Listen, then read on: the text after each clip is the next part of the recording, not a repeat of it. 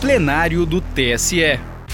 Direto do plenário, nesta quinta-feira, 1 de setembro de 2022, o Tribunal Superior Eleitoral aprovou por unanimidade alterações na resolução número 23.669, para incluir o trecho que disciplina o uso do celular na cabine de votação e a proibição do porte de arma nas sessões eleitorais. A resolução dispõe sobre os atos gerais do processo eleitoral para as eleições de outubro deste ano. Confira. Eu, chamo é, a julgamento também aqui a instrução número 6590 de minha relatoria, é que fiquei de trazer hoje na sessão de quinta-feira a alteração da resolução 23.669 que dispõe sobre os atos gerais do processo eleitoral para as eleições de 2022. Aquelas duas alterações é que nós votamos em relação aos é, telefones celulares e ao porte de arma no dia das eleições. Eu pedi para distribuir é, a minuta de resolução. É, alteração primeira no artigo 116. Na cabine de votação, é vedado à eleitora ou eleitor portar aparelho de telefonia celular, máquinas fotográficas, filmadoras, equipamento de radiocomunicação ou qualquer instrumento que possa comprometer o sigilo do voto, ainda que desligados. Para que a eleitora ou eleitor possa se dirigir à cabine de votação, os aparelhos mencionados no caput desse artigo deverão ser desligados e entregues à mesa receptora, juntamente com o documento de identidade apresentado. A mesa receptora ficará responsável pela retenção e guarda dos aparelhos mencionados no caput desse artigo. Concluída a votação, a mesa receptora restituirá à eleitora ou ao eleitor o documento de identidade apresentado e os aparelhos mencionados no caput. Artigo 116-A. É, a mesa receptora indagará à eleitora e ao eleitor, antes de ingressar na cabine de votação, sobre o porte de aparelhos de telefonia celular, máquinas fotográficas, filmadoras, equipamentos de radiocomunicação ou qualquer instrumento que possa comprometer o sigilo do voto, a fim de que esses aparelhos lhes sejam entregues. Parágrafo único. Havendo recuso em entregar os aparelhos descritos no caput desse artigo, a eleitora ou eleitor não serão autorizados a votar e a presidência da mesa receptora constará em atos detalhes do ocorrido e acionará a força policial para a adoção das providências necessárias, sem prejuízo de comunicação à juíza ou ao juiz eleitoral. Artigo 116b. Nas sessões eleitorais onde houver necessidade, a pedido da juíza ou do juiz eleitoral, poderão ser utilizados detetores portáteis de metal para impedir o uso de equipamentos eletrônicos na cabine de votação. Os custos operacionais para execução das medidas constantes no caput correrão por conta dos tribunais regionais eleitorais. Os TRS poderão envidar esforços visando a celebração de termo de cooperação junto à Justiça Estadual ou Federal, sem prejuízo de outras entidades que possam cooperar para a execução das medidas constantes no caput.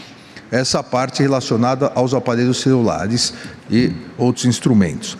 Agora, a parte relacionada à questão do porte de arma. A Força Armada se conservará a 100 metros da sessão eleitoral e não poderá aproximar-se do, do lugar da votação ou nele adentrar-se em ordem judicial ou do presidente da mesa receptora. E a primeira alteração que votamos. Nas 40 aqui faltou horas. Nas 48 horas que antecedem o pleito e nas 24 horas que o sucedem, exceto nos estabelecimentos penais e nas unidades de internação de adolescentes, respeitado o sigilo do voto.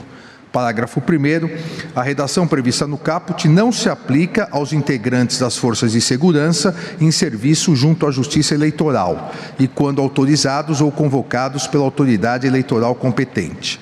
Parágrafo 2 a previsão prevista no caput desse artigo aplica-se inclusive aos civis que carreguem armas, ainda que detentores de porte ou licença estatal.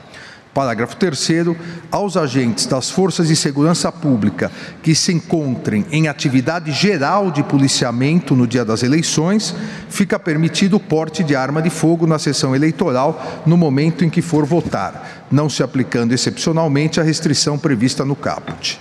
Parágrafo 4 os tribunais, juízas e juízes eleitorais, no âmbito das respectivas circunscrições, poderão solicitar à presidência do TSE a extensão da vedação constante no caput, no parágrafo 2 desse artigo, aos locais que necessitem de idêntica proteção. Parágrafo 5 o Tribunal Superior Eleitoral, no exercício de seu poder regulamentar e de polícia, poderá empreender todas as providências necessárias para tornar efetivas essas vedações, mediante resolução ou portaria considerada a urgência. Parágrafo 6 o descumprimento do caput desse artigo, o descumprimento do caput e parágrafo 2 desse artigo acarretará prisão em flagrante por porte ilegal de arma, sem prejuízo do crime eleitoral correspondente. São as alterações propostas. Ministra Carmen. O ministro, bom, cumprimentando Vossa Excelência, senhores ministros, vice-procuradores, senhores advogados, senhores estudantes, parece-me que o ministro Lewandowski pediu antes de mim. Então, ministro Ricardo.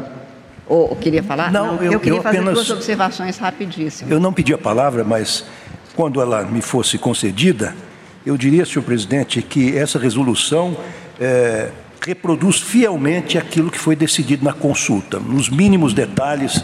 Eu felicito Vossa Excelência e a equipe que elaborou esta resolução. Eu já adianto meu voto, dizendo que estou plenamente de acordo. Obrigado, ministro Ricardo. Ministra Carmen. Presidente, eu gostaria, eu também, como ministro Ricardo Lewandowski, acho que está de acordo com o que foi decidido, eu ponderaria duas coisas apenas para esclarecimento. No parágrafo 1 do artigo 154, onde está a redação prevista, não se prevê redação, deve ser a norma do caso. Não, na verdade não é, é, a vedação, né?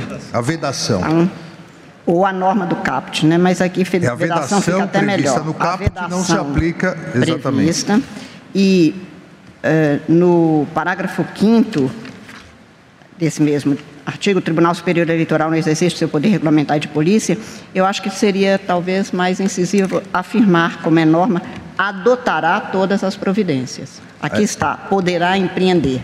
Primeiro que adotará. adotará todas as providências necessárias para tornar efetivos. Apenas para esta, Ótimo. esta melhoria.